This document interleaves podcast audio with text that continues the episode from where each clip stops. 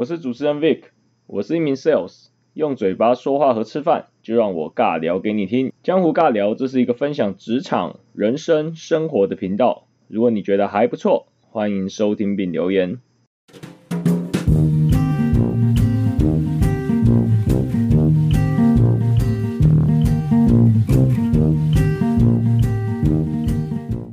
然后再讲一件第二件事，我再讲一件。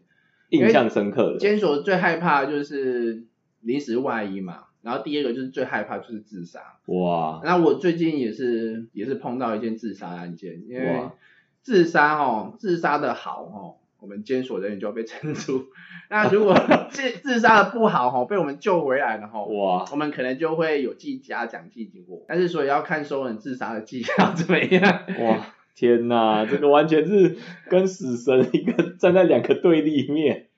对，然后我要讲这件事，就是我跟我同我去千巡的时候，晚上半夜的时候，大概晚上半夜的时候我去千巡，然后我跟同仁一边巡设防一边交代事情，十一点整零零秒好了，我们千巡晚了，千巡点到了，然后我离开了，然后他也回去主管桌，照理来讲，他要十五分钟再去另外一个千巡点，然后再回来主管桌。再五分钟再回去，现在这个先选，只是就是说他还要二十分钟之后才能才能再回来这个点前选。在我们十一点零零分零零秒的时候结束之后，收容人就开始动作了，他就开始帮他的衣服绑成结，然后就套在那个衣架上面，然后就开始坐着坐着上吊了。作者上吊，对，哇，作者哦，死意很坚决哦，他吊了大概两分钟，手还撑起来，你知道吗？手还撑在抱在胸口这边，了解，然后撑撑让他自己悬空的感觉，对对对，让屁股悬空，然后撑撑还撑了两分钟之后手才放下来，了解。还好我们那个主管够机警，他监视器看到好像人不见了，人不见了，人跑去哪里了？他五分钟之后赶上跑过去，发现哎，结果真的发生了。他在一个类似。设防里面监视器的小角落，小小的死角，对对对，看不到的死角，看不到的死角，嗯，然后还好他够积极，然后像他们这样子是几个人一个设防。诶，他比较特殊啦，他一个人住一间，因为他有一些特殊特殊的被呃特殊的状况，或者说特殊的案例等等，他们有时候会视情况去安排他们。对，那我们他就开始，因为他就开始呼救，他发现这件事情就开始呼救，然后就打开设防，然后冲进去，刚好设防。有设防钥匙啊，是，他就赶快冲进去，冲进去就开始抢救，是，然后我跟我同仁，其他两个同仁赶到现场的时候，是，赶快把它解下来，我的同仁就开始心肺复苏术，嗯，做 CPR，CPR，然后另外一个同仁就跑去拿 AED，是，就开始准备电做急救，电警，然后我就赶快跑去推担架，然后跑去跟中央台主任交代事情，说，哎，我们要马上就医，马上把所有人。马上把所有的资源都开下来，对，哦，然后开启车检站，然后我还要一些同仁过来帮忙，然后反正我就交代一些事情，然后录影设备拿了，然后分配工作分配完了，是，就分配一些把工作都分配完了，赶快冲过去，我一冲过去就看到 AED 做完了，当咚，咚完之后马上把它抓起来，单单架上面就开始往外推，当然也是一直 A 一直 CPI 一直做一直做做到坐救护车然后上就出去了，是。出去之后呢，就是很快啦，但是回来之后，我就问他们说，哎，啊这家伙有得救吗？他说，哎有有有，因为我们在按 CPR 的那个同事就说，他本来是没有心跳，他听是没有心跳，他嘴巴也没有呼吸，后来 CPR 就把他按火，他这样子，一口气出来，一口气咽出来，一口气咽出来，然后就开始有有有微弱的呼吸了，对对对。那后来他也慢慢慢慢恢复了，从从 ICU 出来了，然后现在做住那个普通病房，然后我觉得很欣慰，就是我们同仁付出一个就是有机警性，然后付出这种该有的专业，然后把他救回来，我觉得是救人一命胜造七级浮屠啦，就是我认为这也是一个做功德的行业。是啊是啊是啊，这个这确实是啊，你说慢了一步。那当当然，一个人命可能就在你眼前消失掉了。那当然，以我们普世价值来讲，当然我们我们当然是希望能够救活在你眼前需要帮助的人嘛。对。后来我去看他，进去 ICU 里面看他，刚好他他妈妈也来，哦他妈妈九十五岁，坐着轮椅，哇，那那位受刑人几岁？那五六十岁位人大概六十几岁吧，60也是六十岁，然后他妈妈就在床前就呼喊他说是：“小明啊，小明啊，我来给你看啊，你肯定爱看保重的啊。”是，小明啊，我来给你看，爱看是保重的，就一直重复这句话。虽然这句话很简单哦，是但是他就一直重复这句话。哦，我在旁边就是听着听着，眼泪快掉下来。是是是，这个真的是很可以理解的啊、非常深沉啊。那这个虽然虽然只有短短几句话，可是其实只能说这些在我们同温层其实都想象不到也看不到的画面啊。这是夜勤主管，就是会遇到这些事情会比较重大的啦。然后之后就一直在写报告，一直在一直在写报告，一直在写报告，写这这些事情。所以我们晚上哈就是比较除了晚上应该是是不是有你可以眯一下还是怎么样对。的空间？你可以跟你另外一个同事做交接，类似说像我们以前站夜哨这样子。对对对，我们晚上会有七个小时的休息时间，从今天从六点开始，就是十八点过后十八点过后，到隔天的九点，我们九点才下班啊。早上哎九点，早上九点，我们十八点到隔天的九点会有七个小时的休息时间。就两个对轮的概念。对对，就是两个对轮，我休息你上班，你上班我休息。那所以这样子到底是你们是八点到九点上班？今天如果今天我们其实上二十五小时的班呐、哦，八点到第二天九点下班。八点到隔天的二十九点下班。了解哦，那这样子其实其实也是有一定的压力啦。那当然就是有个同事大家对轮，这也比较比较符合符合一般所谓值班的原则啦。对，那那个讲完刚刚是比较严肃的议题啊，那我觉得可能我们还是讲一些比较比较奇趣的东西。老上次想跟我分享蛮多在里面刚到部的一些比较荒谬，或是外面没有想象哇，里面竟然会发生这种事情。那、有没有什么你觉得比较荒谬，或者比较意外啊，或者说你觉得很印象深刻？哇，怎么会有发生这种事？或者说受刑人做出什么样的东西？譬如说，我们录音前有讨论到说，哎、他们有有办法制造打火机啊，就类似说他们想要抽烟或想要干嘛，他们有办法用电池等弄出，就是有办法点火啊等等，这些都可以分享。有没有觉得你比较大开眼界的，比较比较荒谬啊，或者比较好笑的部分，或者你自己也觉得不可思议的？就是我我讲一下好了啦，以前哈，就是你知道现在花莲网哈，我讲一下，我讲一下达官显要哈，在监所里面的人，你知道花莲网现在是戴立委职嘛，在花莲监狱服刑。那我讲的我不知道讲花莲网这件事情，蛮多一些政治人物有他，像阿扁嘛，最有名的嘛，那保外就医嘛，或者说蛮多政治人物，我相信很多都黑白两道通吃嘛，那很多进进出出嘛，这个是台湾的政治生态就这样嘛。对，那我讲一个蛮有名的人啊哈，啊这个一位某高层政治人物，哎很高层的政治很人物。高层的政治哎人物，啊，还老张可能或许有跟他服务过，地方经营相当的广阔，相当的非常草根性，对对对地方经营黑白通吃，对对对。庄脚非常雄厚。对对对对，那时候是我到那个时候，我不要讲我什么时候去了哈。啊，我反正我到刚到步的时候哎，还是菜鸟的时到候，到步的时候，受训完到步，然后我们有一个地方叫小崔，小崔呢，他通常跟百货部合在一起，就是小崔他是负责主管们的伙食，他就是会煮午餐跟晚餐给主管吃。那大崔呢，就是煮午餐跟晚餐给受刑人吃，所以我们、哦我们是我们的伙食主要是从小崔那边来的，煮好送过来。那百货部呢，也是主管会过去那边，他休息时间会过去那边买个饮料啊，买个饼干类似啊营。站啊，以当兵来讲就是一个小小的简单的营站啊，没错小小杂货店。，对，也有卖牙膏、牙刷，然后要的东西几乎都有。然后我那时候到部的时候，我就去百货部那边看看走走，我们就走过走着走了进去。然后小崔的主管啊说：“哎、某某某啊，老张你来了，来来来来来来来来来，那个你过来，你过来，我那个介绍一个人跟你认识一下。”他就把我带进去。哎、我先想好了，我是监狱官哦，啊，我那个同仁是一线市的主任哦，他把我带进去一个小房间里面，然后里面坐了一个受刑人，他正在抽着烟，然后我一进去之后。就我们三个，他马上把门锁起来，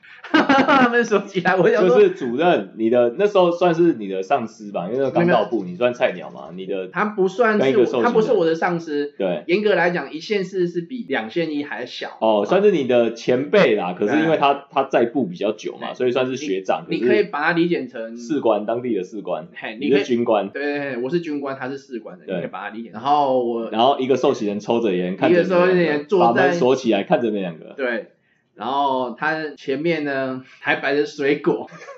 切好的吗？切好的切好的水果，水果啊，水果啊，还有两盘，哎，三盘。然后我就，哎，看这怎么回事？然后他就说，我们的主任就跟我说，哎，老张啊，来认识一下，认识一下，这个哈、是我们这个地方哦，啊某某某前什么什么什么什么什么什么什么什么哦高官呐？对，好。今天来这边出国 出国留学啦，是不是？今天来，他这阵子来这边进修啦，哈，啊，然后啊，你刚到不啊，来来认识一下，认识一下。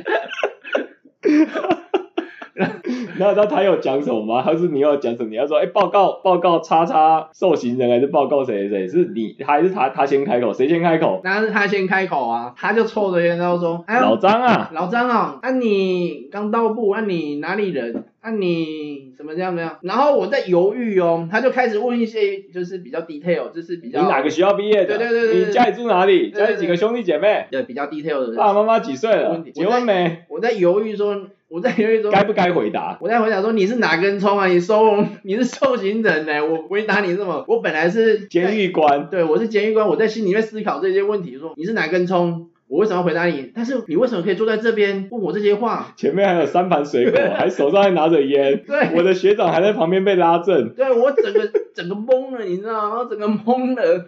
啊，后来我不知道怎么开口，我的主任就开始介绍我了，就开始哎、哦，老张这那个民国几年几年生，家住叉叉叉叉叉，几个兄弟姐妹，已婚未婚对对，对哪个学校，哪个国中、高中、大学毕业，对啊，在在哪哪里当管理员，然后现在在哪里，现在在哪里升监狱官，啊，预备要怎么样怎么样，都把我底细给抖出来，你知道吗？哇哇哇！然后你让我整个就是不可思议的看着他，啊，他就很理所当然的看着我，那我们两个人就一我面面相觑，面面相觑，我真的也不知道用什么表情去面对这个收容人。然后收容人就说：“哎、老张啊，来来来来来来，哎，你新新到部的监狱官嘛，来坐着坐着坐着。”然后他就现在是以以谁是主谁是客，现在有点分不太清楚。然后他就跟他就跟他就说那个主任呐、那个可以送上来的哦。我说什么东西送上来？我没有讲，我说、嗯、什么东西送上来？心里面 OS 是说啊啊什么送上来？什么东西受刑人送上来？我要送什么？主任就去就出去外面敲个敲个声音，就是敲个门这样扣扣扣，出去外面就有人送了三盘鱼上来，哦，三盘蒸好的豆豉清蒸豆豉鱼上来。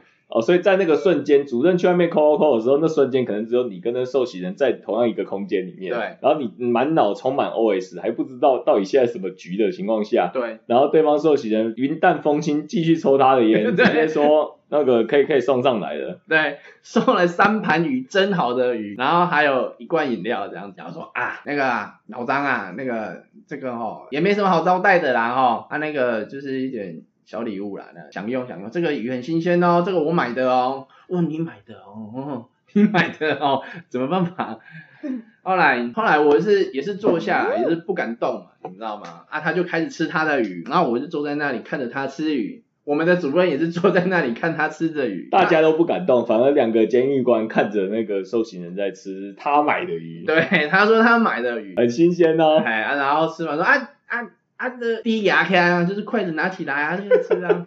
没有人敢，就是我跟那个主任没有人敢动，我看着他的啊，吃完之后他就跟我闲聊嘛，闲聊一些啊，他以前做过什么事情，然后某某某是他的他的谁谁谁谁谁谁现在他是某某某在做又是谁谁谁，在地方上做什么什么职位啊？那个又跟谁很熟，然后又在中央又有谁谁谁，大概就是跟老张当面再次强调我的背景，我的挖股是目前是台面上台面下，现在哪些人是跟我过去都多多熟悉的人啊？对大概是这个意思啊。对对对，然后讲完之后，讲完之后他就说啊，不然就如果哈以后你要平调去哪里哈，还是你要平调来我们这里哈，你就还是你要平调去哪里，还是说你需要升科长哈，还是说你要升专员，还是要你要升教师那个那个教诲师，还是你要升秘书哈，来跟我讲一下。好，我能够办得到的事，我就帮你抢。哦，哇，这个真的是蛮 蛮蛮蛮讶异的。对对对，就是语出惊人啊。后来结束之后，我就说好，谢谢谢谢，我就结束出去之后，后来我再来看他的时候，他就是坐在，就是大概下午两点多的时候，同一天的时候，对，他同一天，两两点多的时候，他就坐在那个百货前面的小院子那边，在那边散步。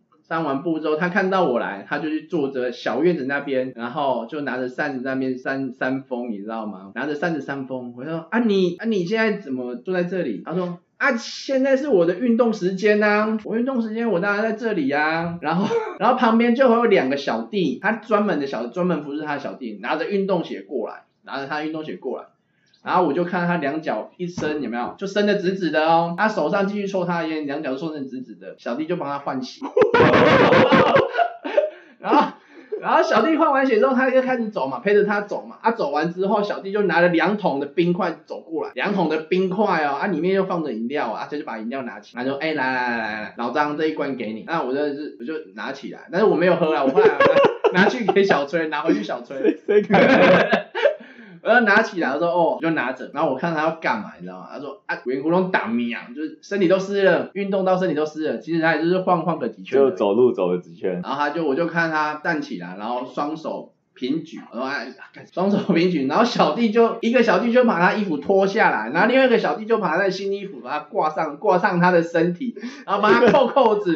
这个是皇帝才有，这个人是皇帝才有的一个一个待遇。然后那个冰块啊，小弟就拿起来，他说啊你们要拿去哪里？他说啊现在很热啊，拿去那个设房里面放啊，我就跟着他们去设房。哦，啊设房就是换一桶冰，已经融化的冰块拿过来，我就觉得这这间房间特别的凉，你知道吗？这间房间特别的凉，哇，就是我那时候看到的情形是怎样，我就觉得他在用他对不用工他不用工作哦。对，他就是可以吃水果，吃一些他买的鱼，然后他还有下午茶不受管制，脱离部队管制的啊、想干嘛就干嘛啦。里面诶，里面受刑人不是会用一些奇特的生活方式啊，奇特的一些排解自己哦心理需求、生理需求，还是说一些霸凌的状况，应该是蛮常见的吧？嗯，有听说一些什么性侵犯常常在里面会受到霸凌，也其实也不会啊，现在都已经人道管理。保护的很好了，而且现在性侵犯其实也周人之间也没有那么的鄙视，没有那么的讨厌，就等于哎性侵犯就是哎就是强盗犯啊，就是毒品犯，但是他已经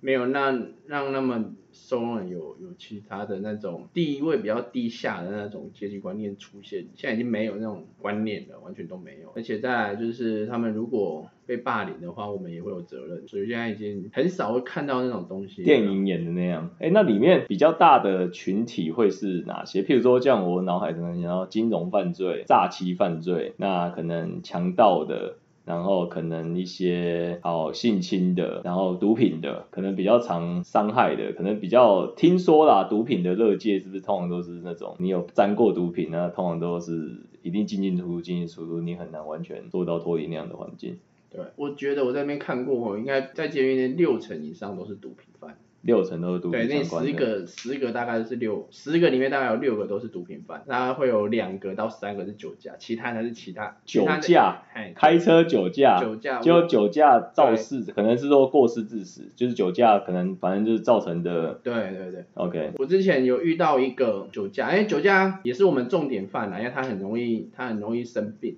然后酒驾吼，他进来之后吼，他会跟你说他，我们会做一个调查说，哎，你每天喝多少酒啊？啊，你会有酒瘾戒断症状吗？或者是你喝了酒之后会怎么样？会打人还是做？我们做一一系列的那个入监调查。那我印象很深刻了，有一个人他在他在外面就是一直喝酒喝酒喝酒，然后进来也是酒驾进来的。他是危险诶、危险公共安全罪了，吼，危安罪。进来之后呢，因为酒瘾吼，他发作大概是你前三天，你都它都是正常的，三天都它都是正常，第四天之后，它会开始出现一些张望、神志不清，然后开始会，它不会有攻击性的，但是你会觉得它像一个神经病一样，然后它会它会。不自觉的去做一些常人不会去做的事，假设他会去爬窗子，他会去随地尿尿，然后他会去滚来滚去的，然后他会把裤子脱光光那边跑来跑去，但是他不会有攻击性，但是我们明眼人一看就知道，哎，这个是毒瘾发作。但是你们正常就是没有没有看过毒瘾的人，你会觉得，哎，他怎么好好一个人，突然就变成这样子，就是神经有问题。通常这个都会躁动然后，然后到了晚上，如果比较严重的话，他有可能会休克致死，就是他酒毒瘾酒瘾发作哈，他可能会发作到三天或一个礼拜，他这一段期间都会这样子啊，这个是比较危险，比较危险的。那酒瘾跟毒瘾都会这样子，都会类似这样吗？还是这个是针对针对酒，因为酒的瘾会这样爬窗子，然后随地尿尿等等。毒瘾毒瘾你要看他吃什么毒啦，一般来讲都吃海洛因跟安非他命的。海洛因、安非他命他们很简单，他们就是就是他们没有精神，他们发作期间大概是一个礼拜，就是一个礼拜以内一定会发作，啊可能是隔天就发作了，完可能一个礼拜之后才会发作。但是他们发作就是躲在被子里面一直发抖，一直发抖，一直发抖，一直发，很冷很冷，一直说很冷，然后会一直流汗，然后一下子就变得很热很热很热很热很热。毒瘾他他不会休克死掉，所以毒瘾的话，我们看他在发抖就给他盖被子不理他啊。就多注意他，给他喝水，然后注意让不要让他去撞墙，因为他会说很多像蚂蚁在咬他这样，全身都像蚂蚁在咬他，但是也不会发出就是很很很特别的动作这样，不会像酒瘾这样子，他就变成一个神经病这样乱晃乱走。所以酒瘾相对来讲是比较会具体做出行为动作，比如随地尿尿、爬窗子，或者说去去跑动啊、干嘛的啊？他会可能攻击型的行为，有可能会有攻击性。有可能，但是通常不太会啦，通常都是吸食。强力胶或者是安非他命才会有攻击性，但是通常吸毒人不会吸到那么强，他们都是海洛因为主，以海洛因为主。那海洛因就是就是很冷很冷很冷很热很热很热。然后我要说一个酒瘾的案子，就是我觉得有一次我收到一个正常的大概三十几岁的年轻人，他一进来他皮肤整个都是黄的，很黄蜡黄，还蜡黄，比一般人一看就知道，然后特别的颜色。我一看就知道这个就是黄疸。好，刚才提到了说那个黄疸，有一次你收到一个三十几岁的一个年轻人，那他。全身很蜡黄，一看你明眼人一看就知道应该是黄疸的症状。一进来，隔天我们就开始检查，然后护理师说，哎，他有肝硬化症状。哇，又肝硬化，我们就吓到。江湖大忌，最 最听到肝硬化，坚守最怕。对，肝硬化。吐血。然后后来他是真的吐血，隔天他就真的吐血，然后送医院，送医院就直接送 ICU 加护病住病房之后啊，我我去看他，我觉得这家伙应该不行了，真的完全不行了，完全整个脸是黑的，然后皮肤是黄的，然后超黄。然后后来，哎。住了一阵子之后，他也从鬼门关回来，也回来了哦。我就问他说：“哎，阿丽丽丽，你是为什么喝酒要喝到这么忙？”他就说：“他做他以前是雇渔翁的，哦，阿邦他爸雇渔翁，然后后来生意做的不好，渔翁养不起来，啊，家里就没有收入，家里没有收入了，只剩两个老的爸爸妈妈，有那个老人年金黑列，但是他呢，他怎么办？他没办法东山再起，那所以他就自我放弃，他就每天喝酒。我说：哦，啊，就每天喝酒，怎么喝到监所来？然后他就说：哦，我想来想去。”我没有社会福利啊，我也没有老人年金，哦，我没有公务员终身俸，那我就。那我也不想去当乞丐，然后就 每天就喝一罐啤酒，然后我就喝了啤酒，就骑着摩托车去找警察贝贝，我就每天都干这件事情。然后第一次他就给我开个罚单给我几万块，第二次他要开个开了几万块罚单给我，我就不鸟他。第三天我是啤酒喝了就上了，你知道上了然后直接就被扣过了，就类似酒驾的连续犯行。对对对，因为他们酒驾第一次不会直接关，第二次也不会关，第三次才会关。对，这是一个小 pebble 啊，就是酒驾的小 pebble。想要继续这种矫正机关，大开眼界，就是各位一个小 pebble，那个不要轻易尝试。然后他们就他就进来了，然后进来确实我们帮他寻顾的好好的，帮让他去上医院。你看他住 ICU 也都，其实我们住医院是要签账的啦，并不是国家付钱。但是如果你没有钱呢，你出狱之后还是没有钱，政府会追讨，你会给你强制执行。如果真的扣不到款的话，可能在一段期间之内，政府会帮你缴掉啊。但是这个是不能说的秘密啦。了解了解，这是一个不了解，不不鼓励，不鼓励，不鼓励，不鼓励。但是如果就是你自己欠的债，也是最好自己还的，自己自己的大便自自己的屁股自己擦这样子。但是他就用这种方法赖以为生啊。他说他以这种方法进进出出监所好几次了。才三十几岁的年对对对，他就是不工作了，好像他就是一直喝酒，反正喝酒很爽。啊，你喝完酒没有钱了，他就去找警察贝贝报道。啊，警察贝贝就是集满三次，他就集满三点，他就送来监所。啊，后来也是陆陆续续，他身体真的很差，后来陆陆续续又住了两次 ICU，又住了加护病，又住了两次，然后最后一次要出监所的时候，我跟他说，那个兄弟啊，嗯，好手好脚哈，出去找份工作哈，不要再进来。你跟他跟我说，住哎，不会啦，我们可能过几个月之后，我又要麻烦你照顾了。这个我们一般人真的是比较难想象啊。当然，其实很多时候人生碰到一些挫折或失意，其实确实看每个人怎么想啊。那很多往往有些人确实有他们 特殊的价值观，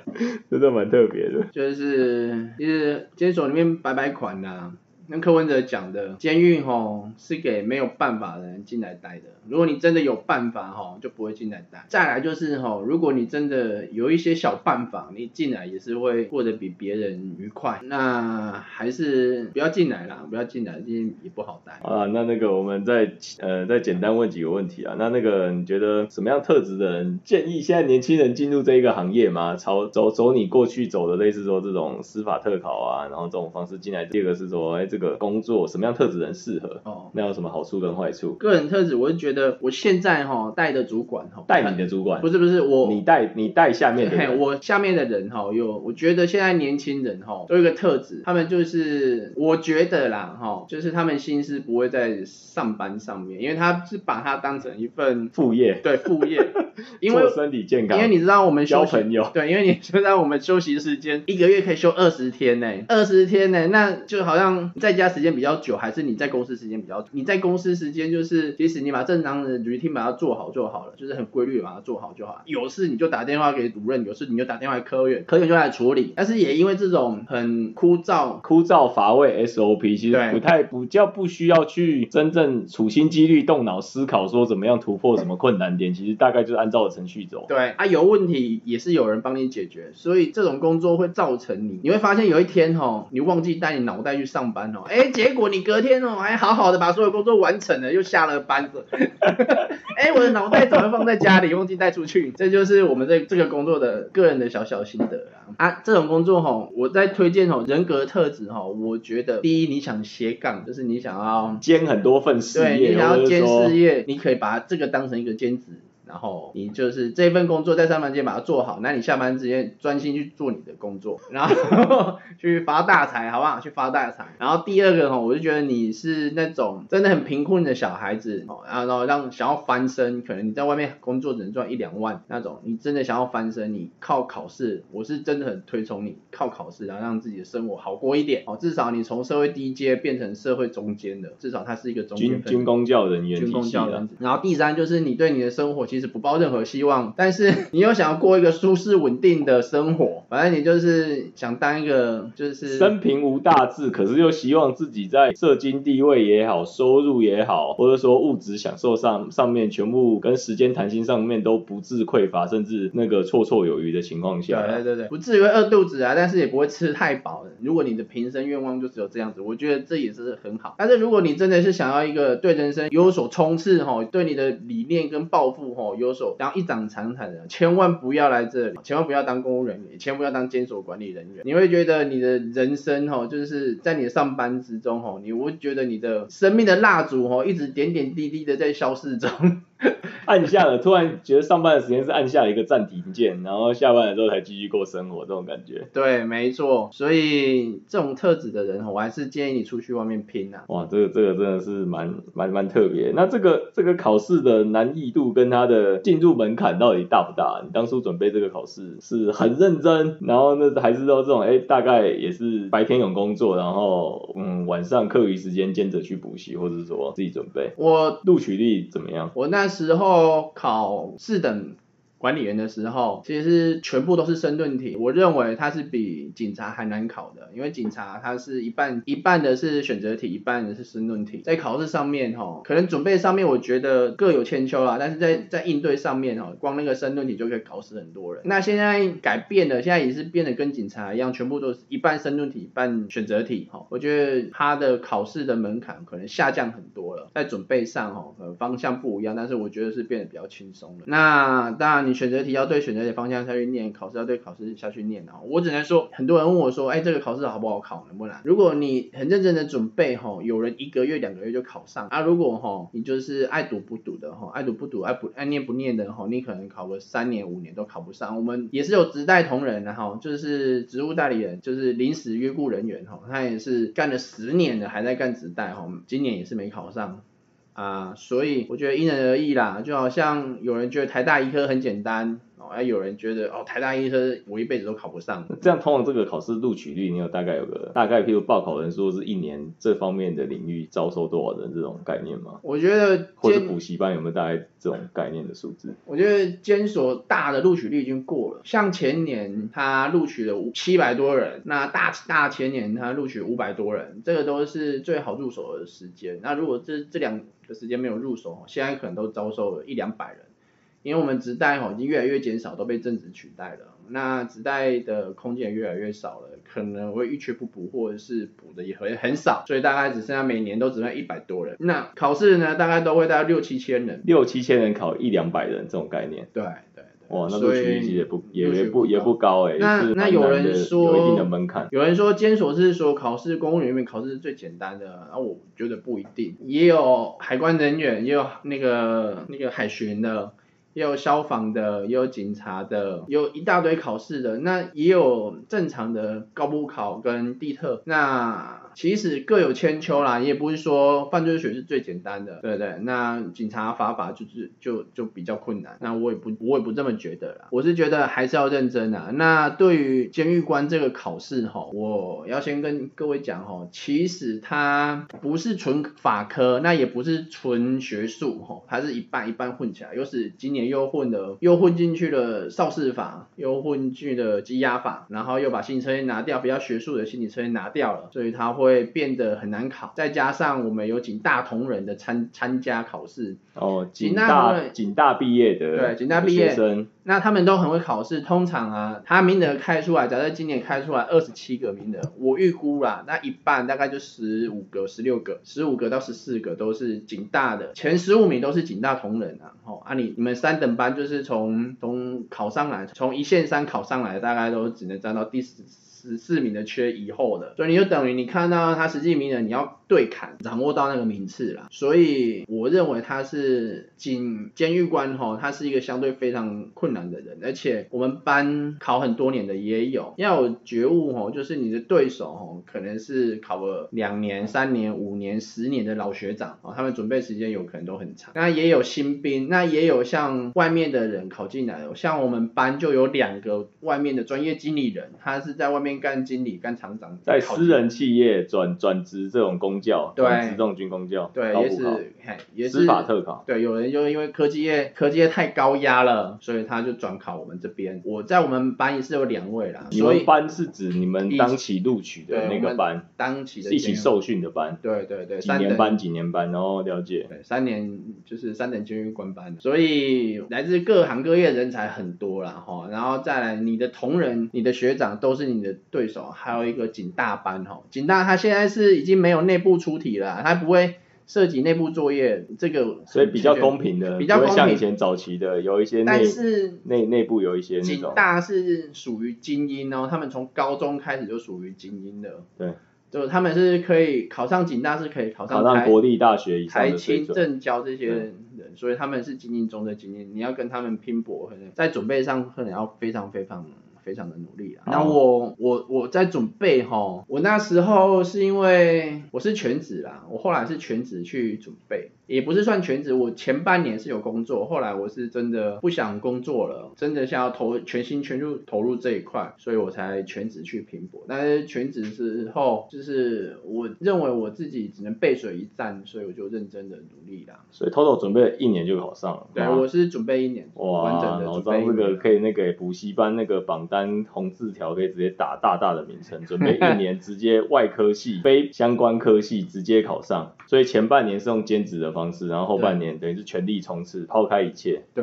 对对对对，但是要有所觉悟啦。好，那那个今天很谢谢老张那个分享非常多监狱风云、情义之西西里岛的各种所见所闻。或许内容些许部分有些严肃，那些许也有一些人生的反思。之后如果大家觉得发想的受欢迎程度很高，那我们后续再跟那个老张这边再针对他过去的一些非常特殊的经历，再做多多的分享。江湖尬聊的节目，那今天就先到这边，那期待下次我们线上再见。谢谢大家，好，拜拜。拜拜。